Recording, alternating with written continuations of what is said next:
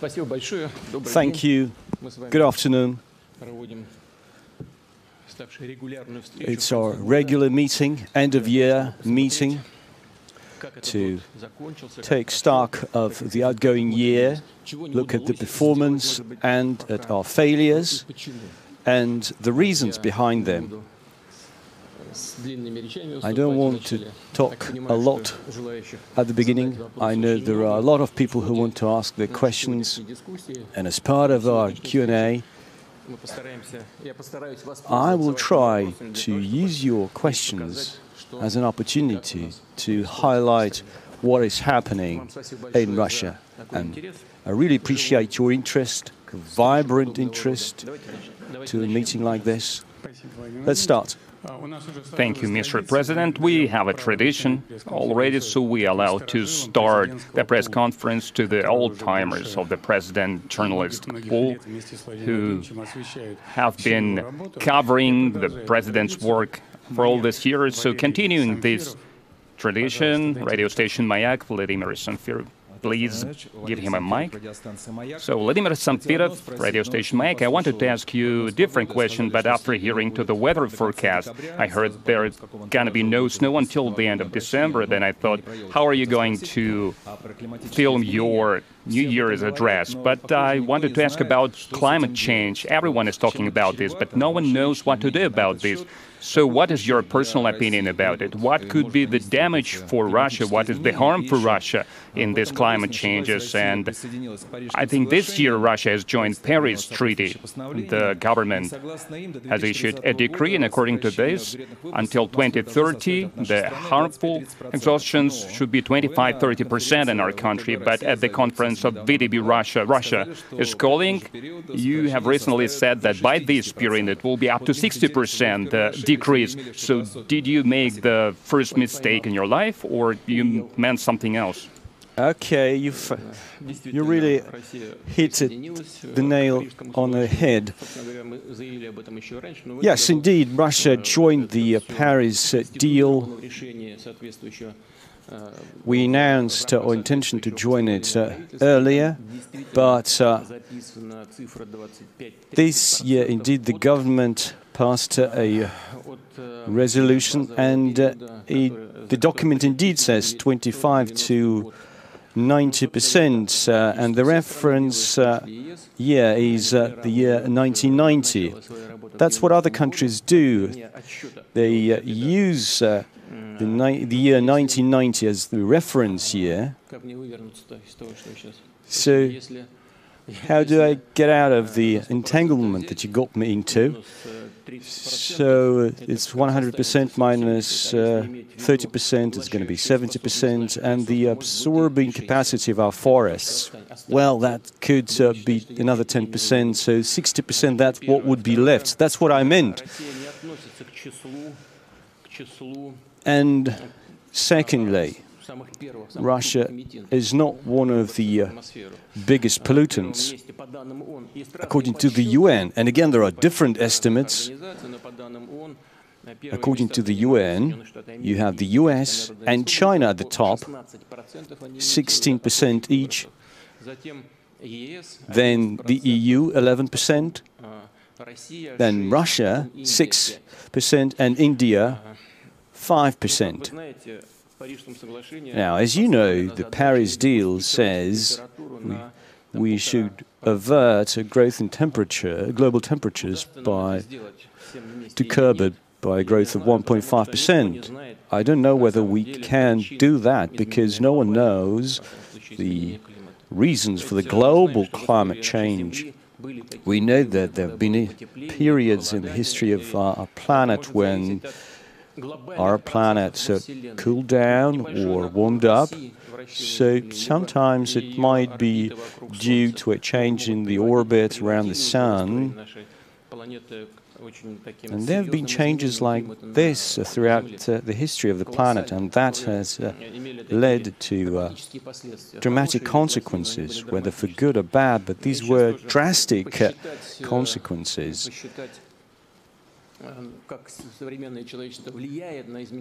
Now, any effort to uh, assess uh, the uh, impact of humanity on the planet is a very challenging exercise. But I agree with colleagues that we need to do something and we need to take maximum action to avoid any climate change, to avoid any drastic changes. As for Russia,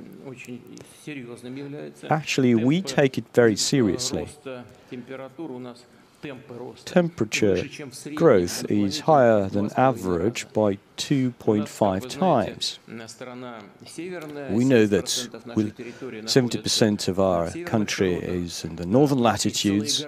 We have entire towns and cities beyond the Arctic Circle that are built on permafrost. And if permafrost starts to melt down, you can think for yourself on what uh, the consequences could be. We see uh, new record high temperatures in December in Moscow, and that could lead to the uh, desertification of some of the territories, and that has a direct impact on us. And there are new natural disasters like wildfires uh, or floods. So that has a direct impact on us. We will continue to take action to make sure that we minimize the impact from these changes. So let's go on. Now, there, the regions 15 years Kamchatka without question. So there you go, please, Kamchatka. Hello, Mr. President, dear colleagues. That's true, Kamchatka wasn't given the floor for more than 10 years. As you all know, for Kamchatka citizen to get to the mainland, they need to buy a plane ticket. Not everyone can afford this. Yes, there is the trade program of the tariffs from Aeroflot and the subsidies for the retired persons, for the youth, but they are bought out quite soon, and not everyone can get a chance to buy those. Now, Aeroflot said that quite probably this uh, program of subsidies will become a history, and that, then the Kamchatka citizens will be locked on their peninsula. How you see the solution for this problem? And Mr. Putin, you haven't visited us uh, for quite a for quite a time, and uh, is it connected with the lack of tickets to Kamchatka, plane tickets? No. It's not because uh, flights to Kamchatka are expensive, because uh, I'm eligible for uh, subsidies, you know. I'm uh, eligible to be classified uh, as a uh, person who can get a subsidy. Well, actually, there are a lot of issues that need to be resolved. But again, we never call these visits official visits, only go on official visits abroad. And here's just a working visit. But it doesn't mean that Kamchatka is uh, out of our focus. We have always uh, focused on Kamchatka economically, socially, and militarily. As you know, it hosts one of uh, the uh, basis for our strategic uh, submarines. So that's what we have always dealt with and we'll continue looking in at Kamchatka. As for the flat uh, rates, uh, well, no one's going to cancel them. Aeroflot just uh, uses that rhetoric to try to squeeze money out of the government, and will continue to do that. We've been rolling out that program to other regions too. But overall, what do we need? We just need to uh, help people to get uh, higher income, and we'll talk about that later. Incomes uh, going very slowly, and we need to cut costs uh, for those uh, airlines who transport people back and forth. That will help to make these tickets lower. But again, we'll continue to to carry out those programs. And there are some reserves within the uh, Aeroflot airline, together with the vice premier, together with the management of Aeroflot. We've been talking about that.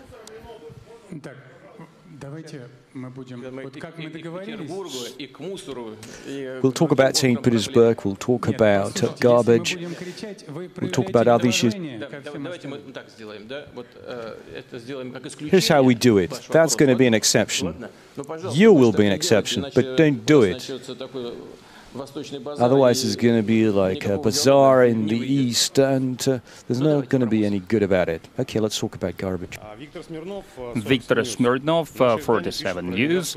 So we are writing about Leningradsky region. As you well know, there is the reformation in the garbage here in all the regions apart from Moscow, Sevastopol and St. Petersburg. So they have a delay until 2022. As soon as you can join this program, you will. And as for St. Petersburg and Gradska regions, uh, this reformation has already started. And so all the garbage from the large cities is now moved to Leningradska region. And it's not in sync with the large cities. So two regions that depend on St. Petersburg with logistics that is suffering. There is no understanding what trucks are going to move there. And the people in Leningradsky region have uh, the valid question, why are there so many illegal trucks? And so they have piles of garbage in front of their houses and it's being brought somewhere else. So can we speed up the process somehow? Yeah, we can push the uh, lawmakers, but we need to have direct dialogue with the communities. People know where it's coming, why it's coming, and what will happen to that. A request. А можно после пресс-конференции интервью на 10 минут, пока вы до машины идете? Can I interview for 10 minutes after the press conference on your walk to the car?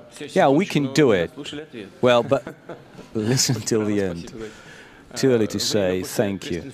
But uh, after the press conference, I mean this year or maybe next year.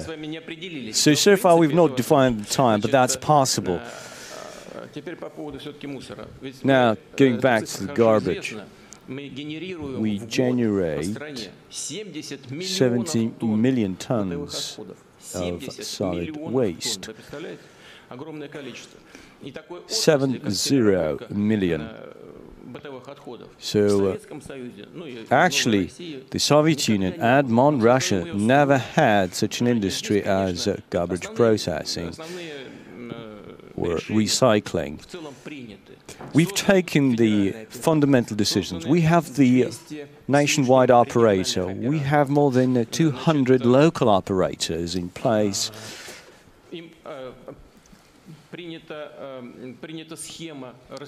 We have an arrangement of how we do uh, the planning across the territories. What's missing?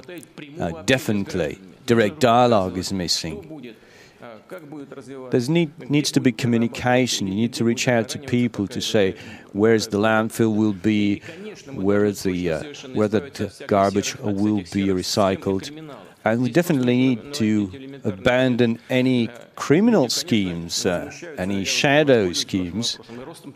Uh, again, people have been angered by rising tariffs. You've never had uh, any uh, line in the your utility bills. Now you have it, but you have to explain it to the people. You have to communicate why you have those figures. Everything needs to be transparent. People need to know why they pay for it. Or take uh, villages. Uh, usually, you know, people would just dump their garbage in the nearby forest, and here, here you have to pay. Uh, and now they have to pay a certain fee for that. Well, the key issue is that people need to be aware of what they pay for. Take uh, St. Petersburg or the Leningrad region, you might face the same issue. Why do they transport garbage from St. Petersburg to the Leningrad region? Okay, if they take it to the to the northern uh, to the Arctic Sea, well, the tariffs would go 10 times higher. Well, actually, St. Petersburg and the Leningrad region is uh, just a single economic union, and it was controlled and managed uh, uh, as a single unit uh, back in the Soviet times. Now that we split the two regions, but it's actually just one region, The interests are different.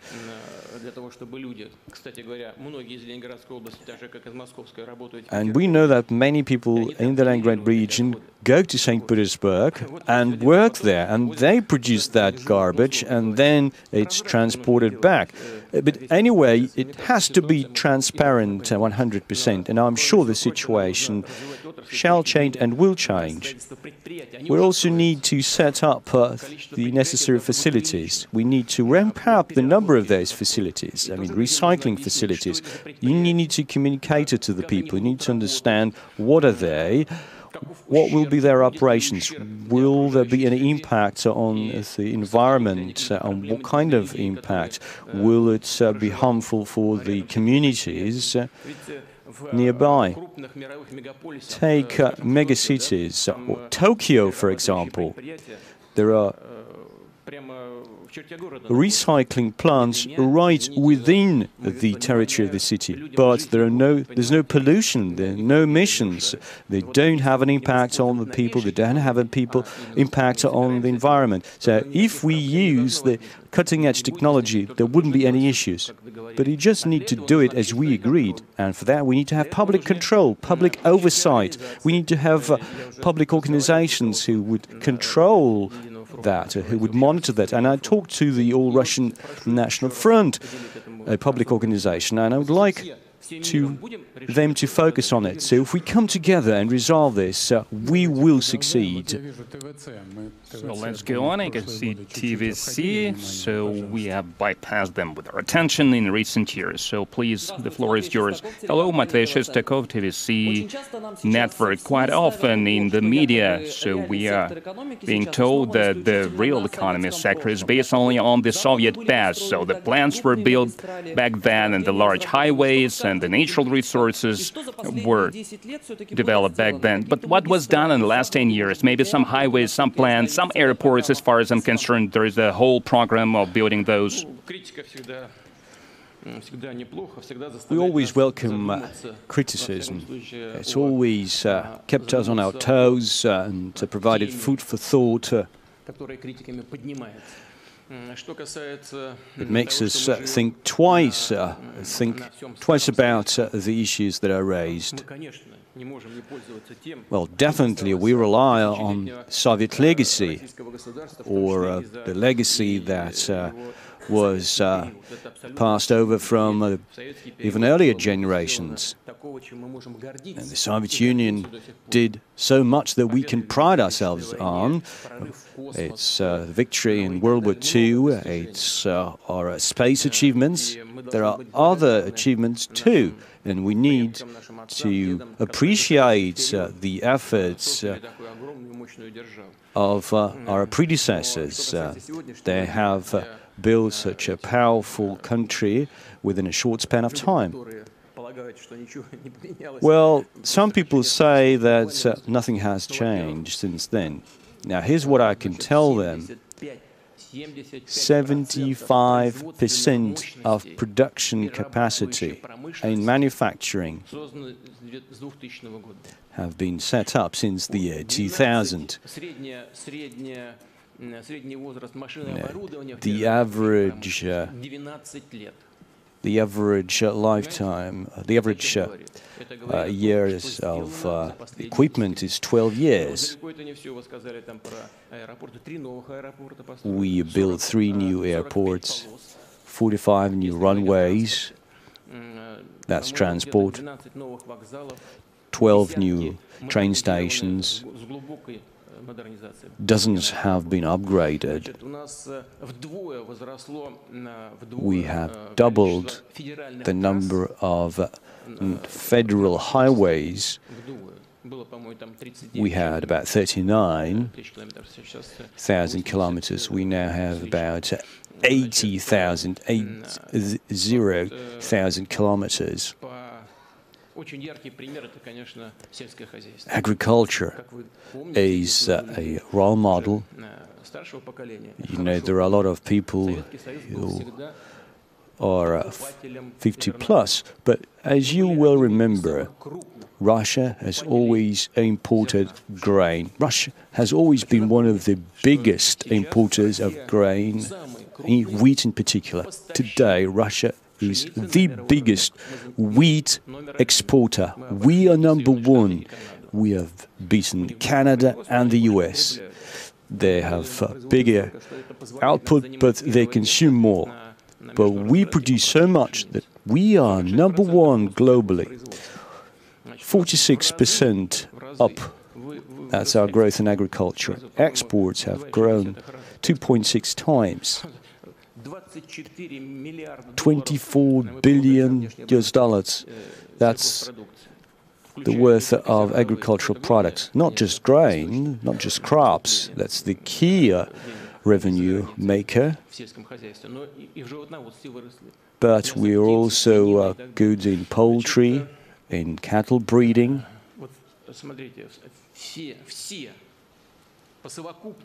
So if you look at it uh, as a big picture, all the ports of the Soviet Union handled 600 million tons, all of them.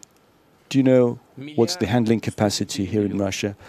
1 billion 104 million tons. That's what we have done in the past 20 years. We have uh, discovered about uh, 600 new uh, fields and deposits, uh, and there are about 57 this year. And you can look at each industry in particular, and there are cutting edge industries like uh, the uh, atomic agents, like the nuclear energy. We launched eight new plants and we used to have just 16 back in the Soviet Union, and that gives us a competitive edge in terms of our in terms of the environment. We have the greenest structure, the greenest composition in the energy sector. And we have uh, new industries like uh, liquefied natural gas. We have uh, new industries uh, both uh, beyond the Arctic Circle and in Russia's Far East hydropower plants have seen a breakthrough in terms of generation. I could call it a leap. So those who think that we exclusively rely on Soviet legacy, on what the previous generations uh, produced, well, they are wrong completely wrong. So I can see this inter-regional media outlet Rural.ru, so please give him the mic. Agency Raul Rural.ru, Anton Redchenkov, Mr. President. I've got a question about the negative things in the healthcare. So it's still relevant, still topical. The thing is that the lines, queues to see a doctor are taking months to see a doctor, and the salaries of the doctors are so low that they just quit. So the chief doctor can uh, get the hundred thousands of rubles uh, in wages, and a surgeon almost hardly 50,000. And uh, on regular occasions, you had meetings regarding the first aid, healthcare, about healthcare in general, and you said that all the changes, all the reformations must uh, have quick and uh, useful, so must be efficient and quick. And I just would like to understand why the healthcare system is not really moving anywhere, not making any progress, because the changes that are done, they are just on the surface, and no radical things are done to change the situation for the better. So there are none. You have personally taken care about this uh, problem, or you think it takes a different model to run healthcare in the country, or the state must find some resource to support what we already have? Now, on the model itself, well, let's uh, keep the model as is. Uh, I think um, we can be satisfied with uh, how the model is being developed, but there are issues indeed. Uh, pay is one of them. Well, the pay level in healthcare is somewhat higher than in other industries. And again, the 2012 May decrees actually set certain uh, targets, and uh, we are roughly in line with those targets in terms of pay rise. But, and I completely agree with you, these are average figures. As you said, that uh, head doctors could have a high salary, while you know surgeons uh, and lower level medical staff could have uh, lower salaries. Again, you need to go deeper into the situation. What, how can we change it? We just need one of the options is to increase the tariff for the compulsory medical services, or we can look at the uh, tariff itself. But how can we change it? 70% goes of the tariff goes to the pay. If we change this structure of the tariff, then we won't have time for we won't have money for equipment or uh, for the uh, medications. Can we increase the tariff? Yes, we can, but that will be a burden on the entire economy because firms will have to pay it. And that will lead to an increase in prices and to high inflation. And the increase in the salary that will be possible for doctors will be then offset by high inflation. So that's not the best option. What can we do inside the system, within the system itself? Now, as you said, the head doctor could have one salary and rank and file staff could have a different one. So the first thing we need to do is to get rid of that differentiation, of that gap. Also, we need to change the the rate, the, uh, the, the basic rate, you know, there is a differentiation between 30 to 50 percent in the regions. We need to have a flat rate across the country. That's like the, the lowest, the minimum salary. And we also need to have a new approach for the premiums, for the number of uh, the visits, for the number of the patients attended to. And there are also bonuses, uh, bonuses in overtime, in nighttime, and uh, on holidays.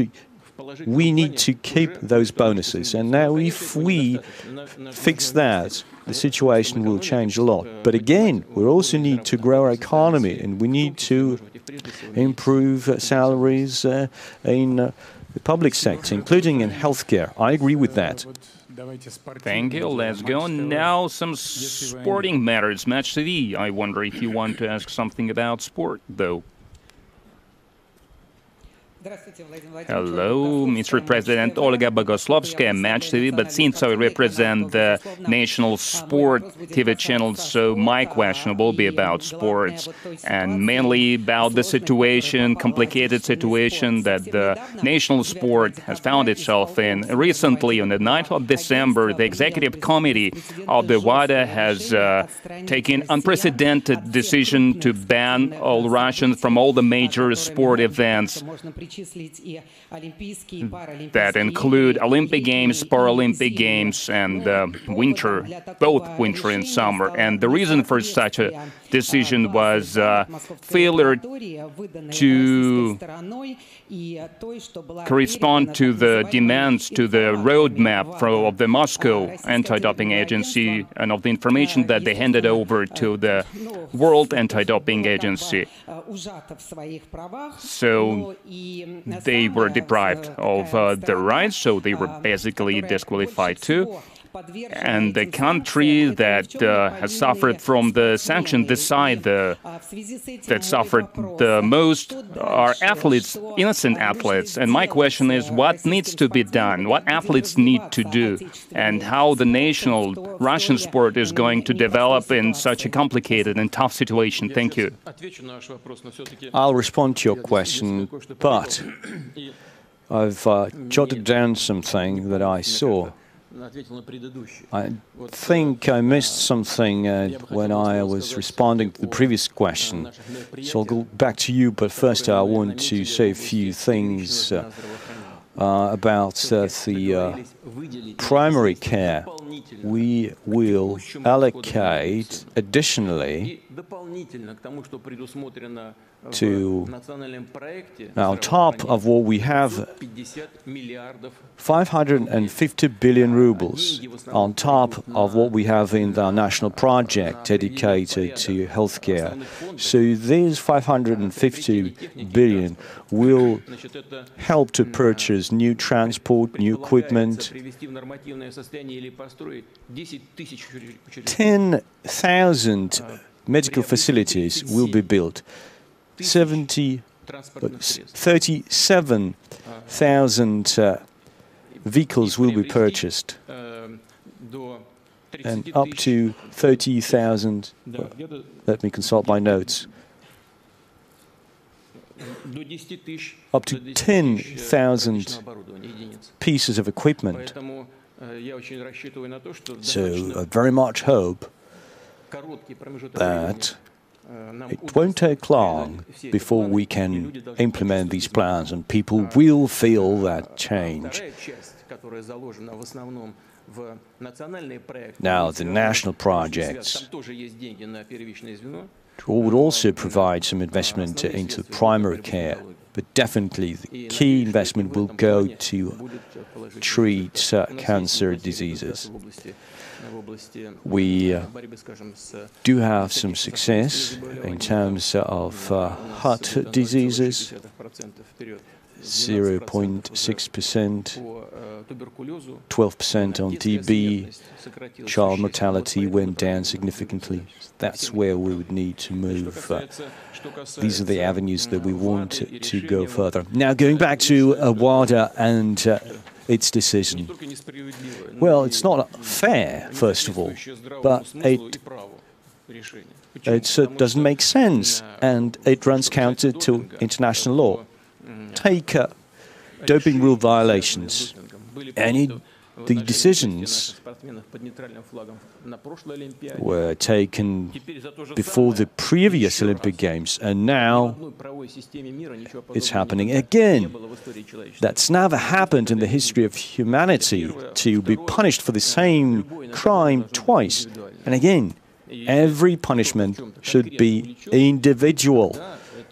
If you find someone responsible for uh, violating doping rules, then that's natural, then that's fair. But if the vast majority of our athletes are clean, how can you slap a ban against them?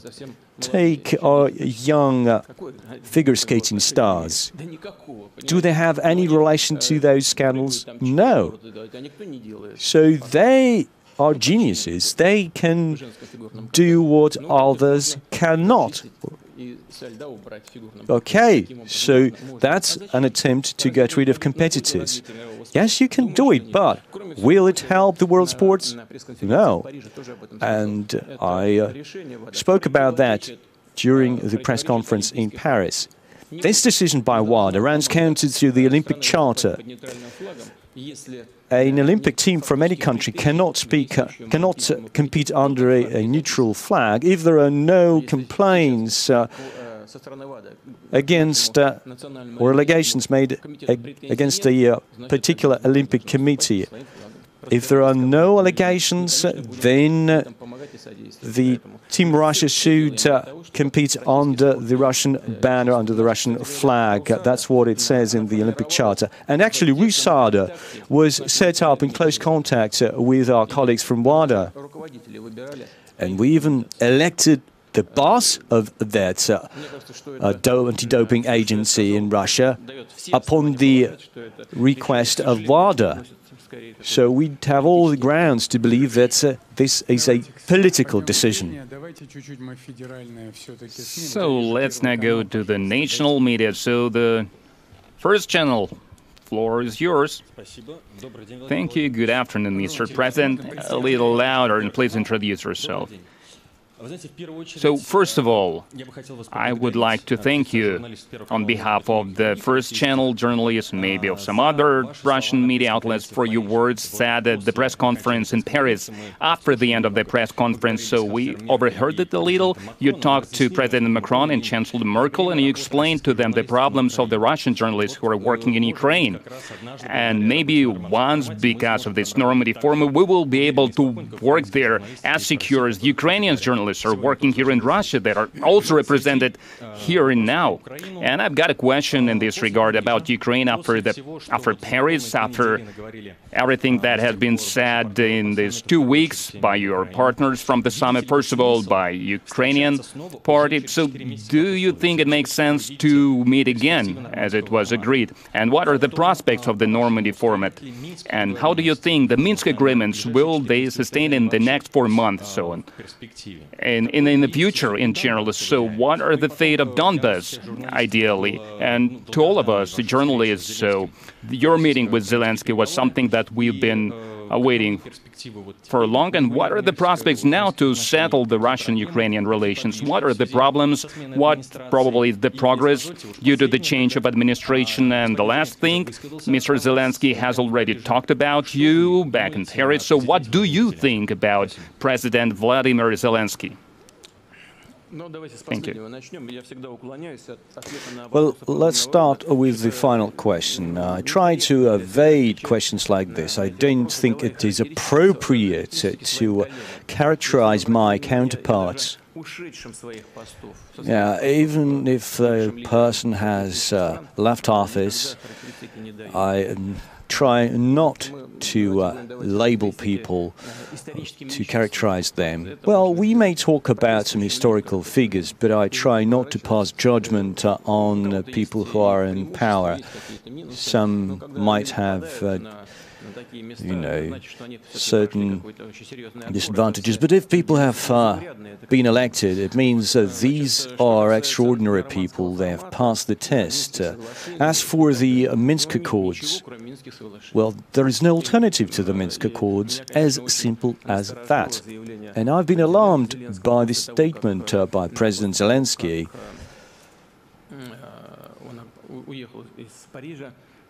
after he uh, left Paris, he said that uh, we could have revised it. If we start a revision, you know, we could hit a dead end, complete impasse.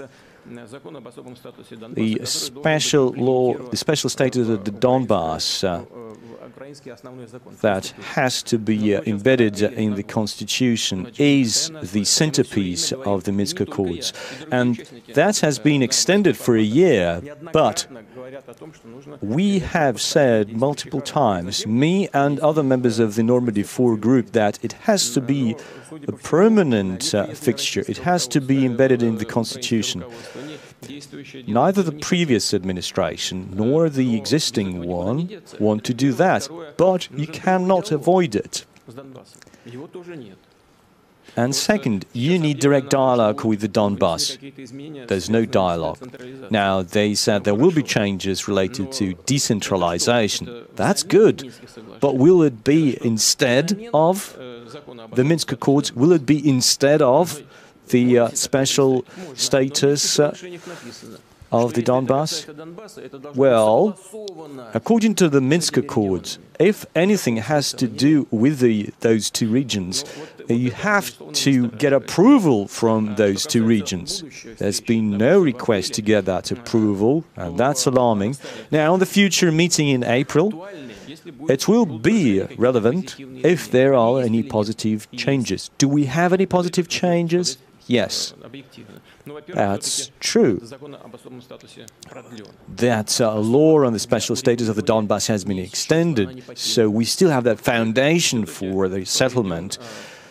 And second, we, uh, we saw disengagement, uh, uh, pull out of the troops from several areas. However, our partners in Ukraine don't want to pull back the troops from and the entire front line. That's a mistake, but that's their stance.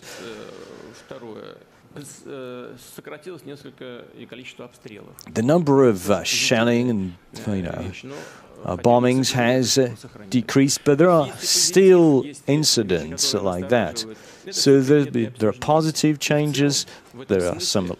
There is some alarming news, but I think it makes sense to continue working as part of the Normandy 4 format. And you mentioned colleagues from Ukraine. Do we have anyone from Ukraine? So please, our traditional guest, so let him have the mic. Hello, my name is Roman Tsymbalyuk. I represent Ukrainian agency. And me personally, in our agency doesn't have any problems working in Russia. So maybe if we had Ukrainian tanks in Krasnodar region, then maybe the it will be different. Do you mean T-30 or T-72? Our main battle tank is T-64 manufactured in Kharkiv.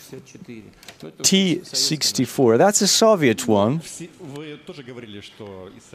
Well, you've also mentioned about Soviet legacy. Fine, fine. So if you allow, just uh, regarding the Minsk Accord, so can you give a date when you make a decision about disbanding the administration of Lugansk and Donetsk because you call them republics and then Minsk Accord, uh, there is nothing about them. And if we could, there's going to be gas war because there is uh, understanding that you're not going to give $3 billion according to the decision of the arbiter court. You're talking about the cheap gas and it is an important matter for Ukraine. So you said to disband administration's uh, natural gas supplies. And what else? Three billion. Three billion. Fine. Okay.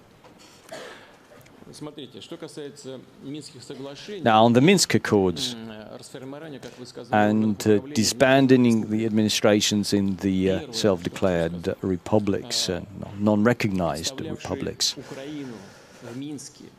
Yeah. Let's go back to Minsk, where those Minsk Accords were produced. Former President Petro Poroshenko insisted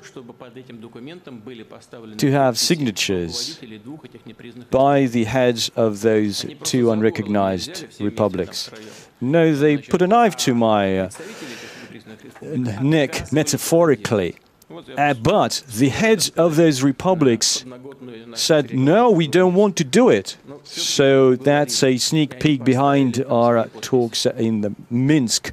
But we convinced them to put their signatures. Uh, and Ukraine recognized that there is these, these authorities uh, in the Donbass.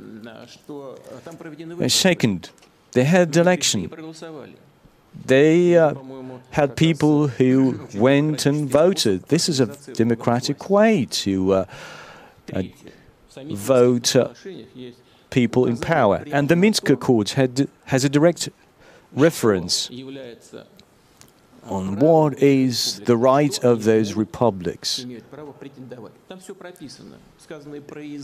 Uh, the land, the language, uh, the local police, uh, Everything is part of the Minsk Accords. Now, I'll go to some of the uh, frictions. There's nothing to hide, I'll be honest with you. But the Russian public and the Ukrainian public need to be aware of what is there.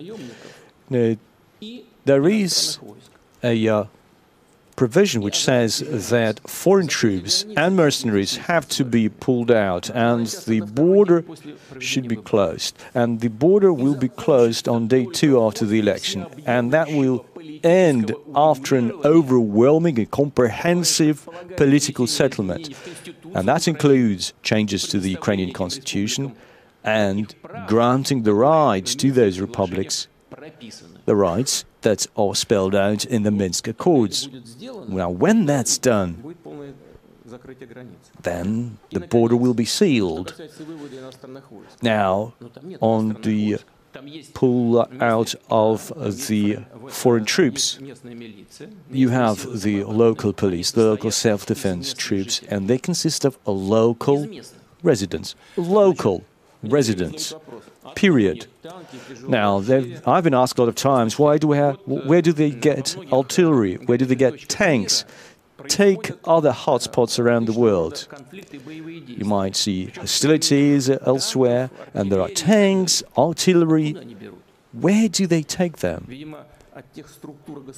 Maybe from other countries who, who are on their sides. But it's their own hardware, it's not foreign hardware. As for mercenaries, yes, there are French, there are Germans who fight on both sides, and I told about it, told my counterparts about it in Paris. Let's uh, fix that. But they are not the core of those armed forces. You know, what's the key issue? And I'll be honest with you. We still don't have any desire, any political will to resolve this issue in dialogue with those communities. And again, we don't want uh, any use of action, any use of tanks, artillery. The president uh, of Ukraine said, What aviation? Have we used air aircraft to, to bomb people? Yes, they used uh, aircraft to bomb people. And once the Ukrainian authorities get rid of that uh, wrong approach, when they get back to dialogue, that's when the issue will be resolved. The Minsk Accords say they have to restore the uh, economic and social structure, but they imposed a blockade. Did Moscow impose a blockade? No, it was Kiev who imposed a blockade. But I hope there will be changes. As you know, there have been some improvements. There are some demining efforts. That's not enough. We need to improve the lives of people who are there. Now, if we proceed from that uh, position, if we rely on dialogue, then the situation will be resolved. Now, if they continue to use action, if you to use force to uh, to uh, strangulate people, then it won't be resolved. You know, there are people who care about their dignity, who care about their pride, and so any use of force should be excluded, should be put off the table. Now on 3 billion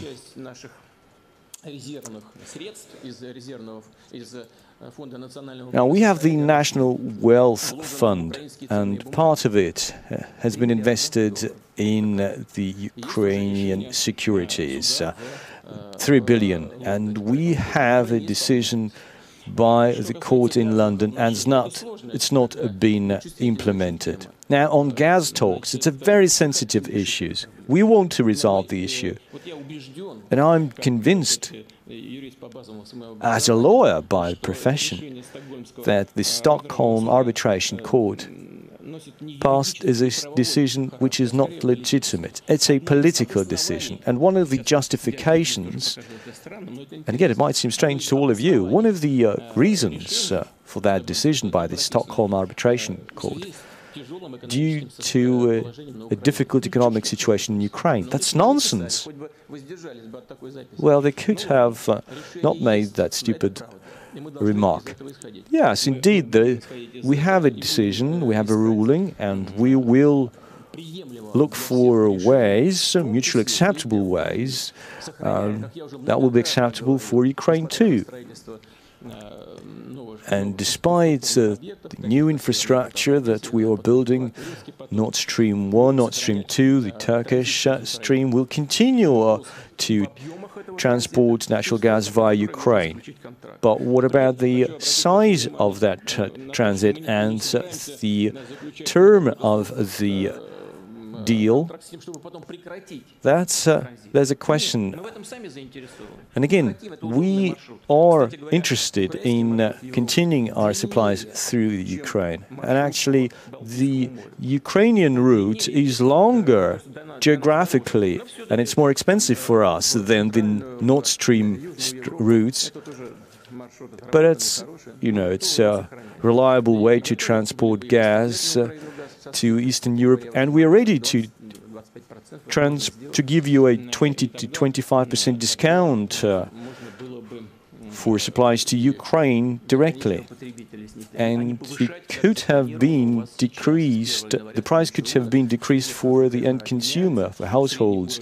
From what I know is that the average price for gas will be beyond $300 uh, for all the categories, including individuals, including households. All the subsidies will be removed. But we are moving towards those arrangements, and we very much hope that Ukraine would be satisfied with those arrangements too. We don't want to, to escalate the situation in the energy sector or to exploit it. Uh, to have an impact on the situation in Ukraine. Our interest is for Ukraine to get energy and our European partners to get uh, gas, and they need to, to be assured that we have normal relations with our neighbor and everything will be according to plan. Let's now travel in there, closer to the curtain. I see Omsk, so give Omsk a floor. So I don't think we've ever given the floor to Omsk a chance to ask the question. So I see a woman standing up, so can we reach it? Reach her in there?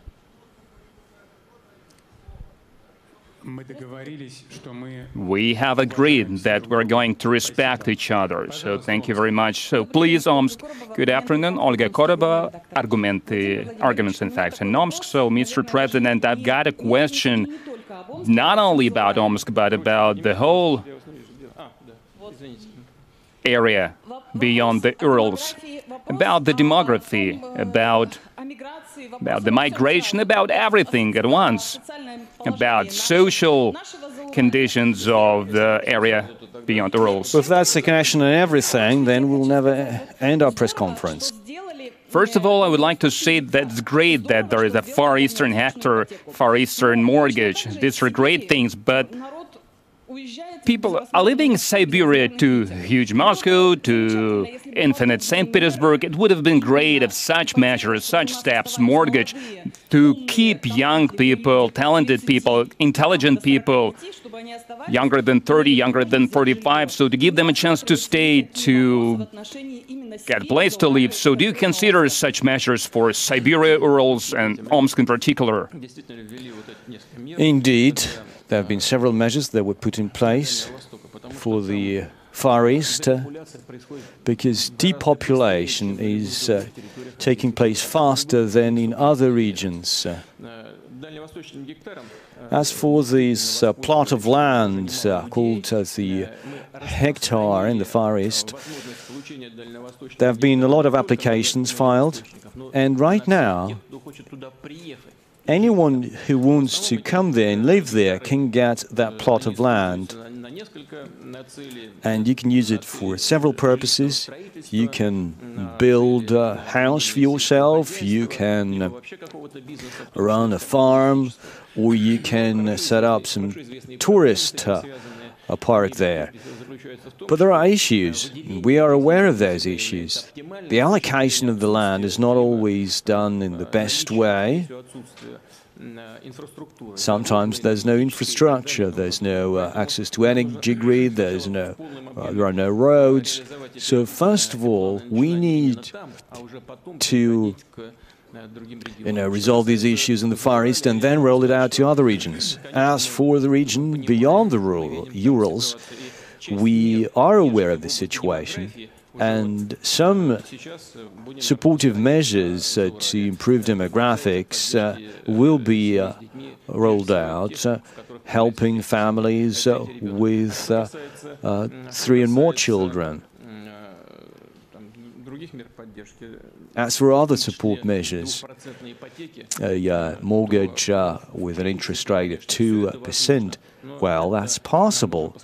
But we just need to, first of all, to look at the consequences uh, uh, that we will see in the Far East. We'll need to look at the budget expenditure and then take the decision in a sober way. Now let's move to the center. Here we have one of the legends of the Russian journalism, Kolesnikov Andrei. You're, as always, very modest, putting your hand up, but it's not the first year inside the pool. Yes, this is Kommersant newspaper. Mr. Putin, I have two questions. The Human Rights Council had a session recently, and you referred to Lenin as never before. You remembered his names like the old man and Lenin and so on and so forth. His uh, pseudonyms. Well, you said those uh, are nicknames. That's the same, roughly. Uh, okay, the, the, his political nicknames. You blame him for demolishing the 1,000 year old state, and I think you were kind of angry at the moment.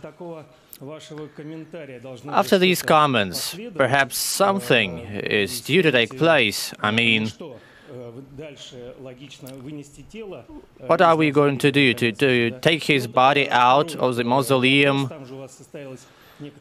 And another question I have you had a discussion with Mr. Sokurov, a director, and um, it was something to do with Ramzan Kadyrov and the Hero of Russia title. And looking at your face, I could see that there was a lot of patience and tolerance. So, do you have anything to say about that? Thank you. I prefer not to pass judgment on such issues, but since Mr. Sokurov raised the issue, I had to respond. Okay, so you need some clarification. Now, on Lenin's role in Russian history, on what kind of uh, view I have on it. Well, he was not a statesman, he was a revolutionary. When I talked about a thousand year old history of our nation, it was a unitary state, very centralized. So, what was Lenin's idea? He said, let's have a confederation. Ethnic groups got the right to uh, exit the uh, Soviet Union. So what we had was a very centralized state, and then we moved to a confederation and confederate state, and everyone could uh, leave the confederation, and uh, the borders uh, were cut in a wrong way, and very often they don't correspond to actually the exact locations of where people live. And even within Russia, there are 2,000 areas like this, disputed territories. Uh, now, if you, you know, ease control over it, there'll be a lot of uh, anger. And Stalin was against it. He even wrote an open ed about it. But ultimately, then uh, eventually he accepted the formula by Lenin. Now, we talked about the same similar situation with Ukraine. You know, Ukraine got some territories, uh, the entire Black Sea coast, that were never part of Ukraine.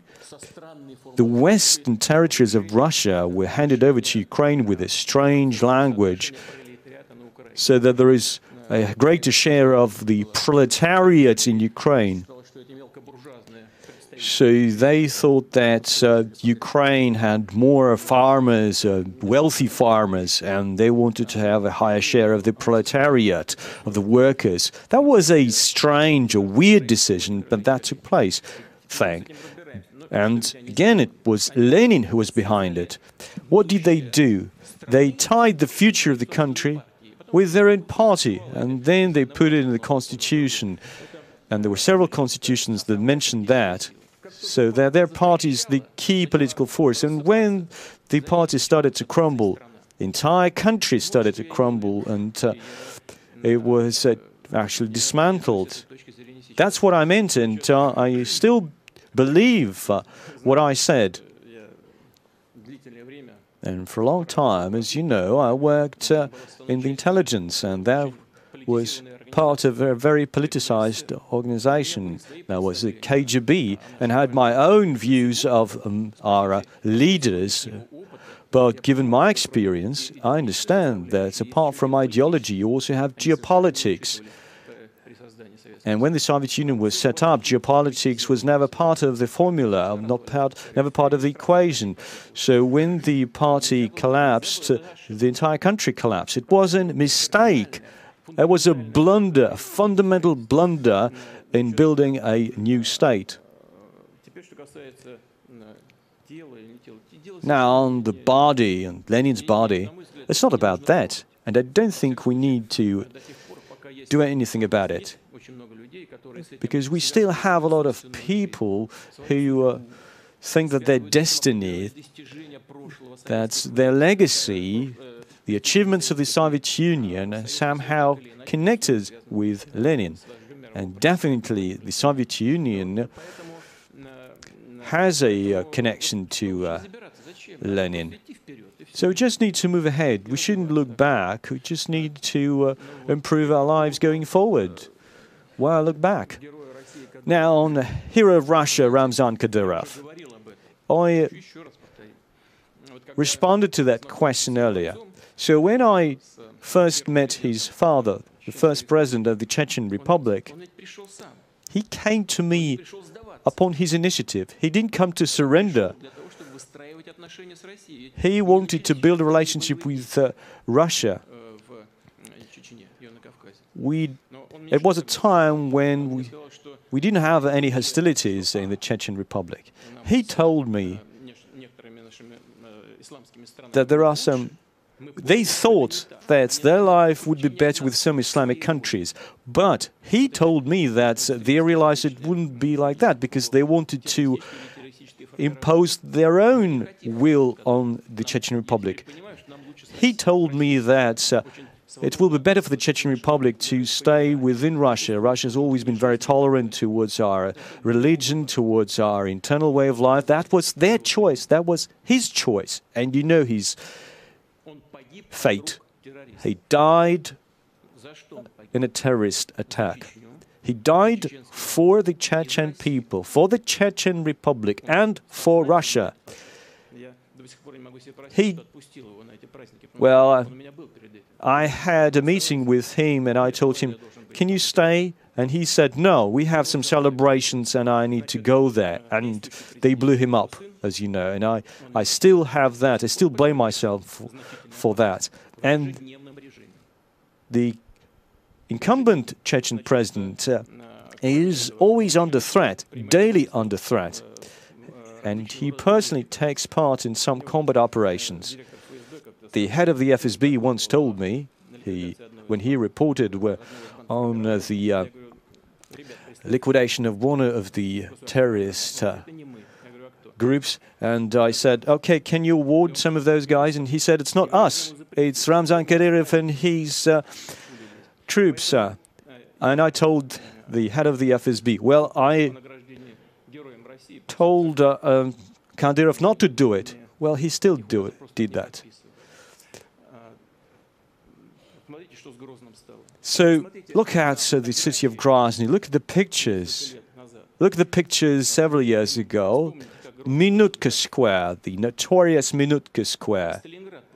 It looked like Stalingrad uh, in World War II. It was all in ruins. Kadyrov could have been awarded with a Hero of Labor prize. He's too young. The situation changed drastically in the Chechen Republic. That's my response. By the way,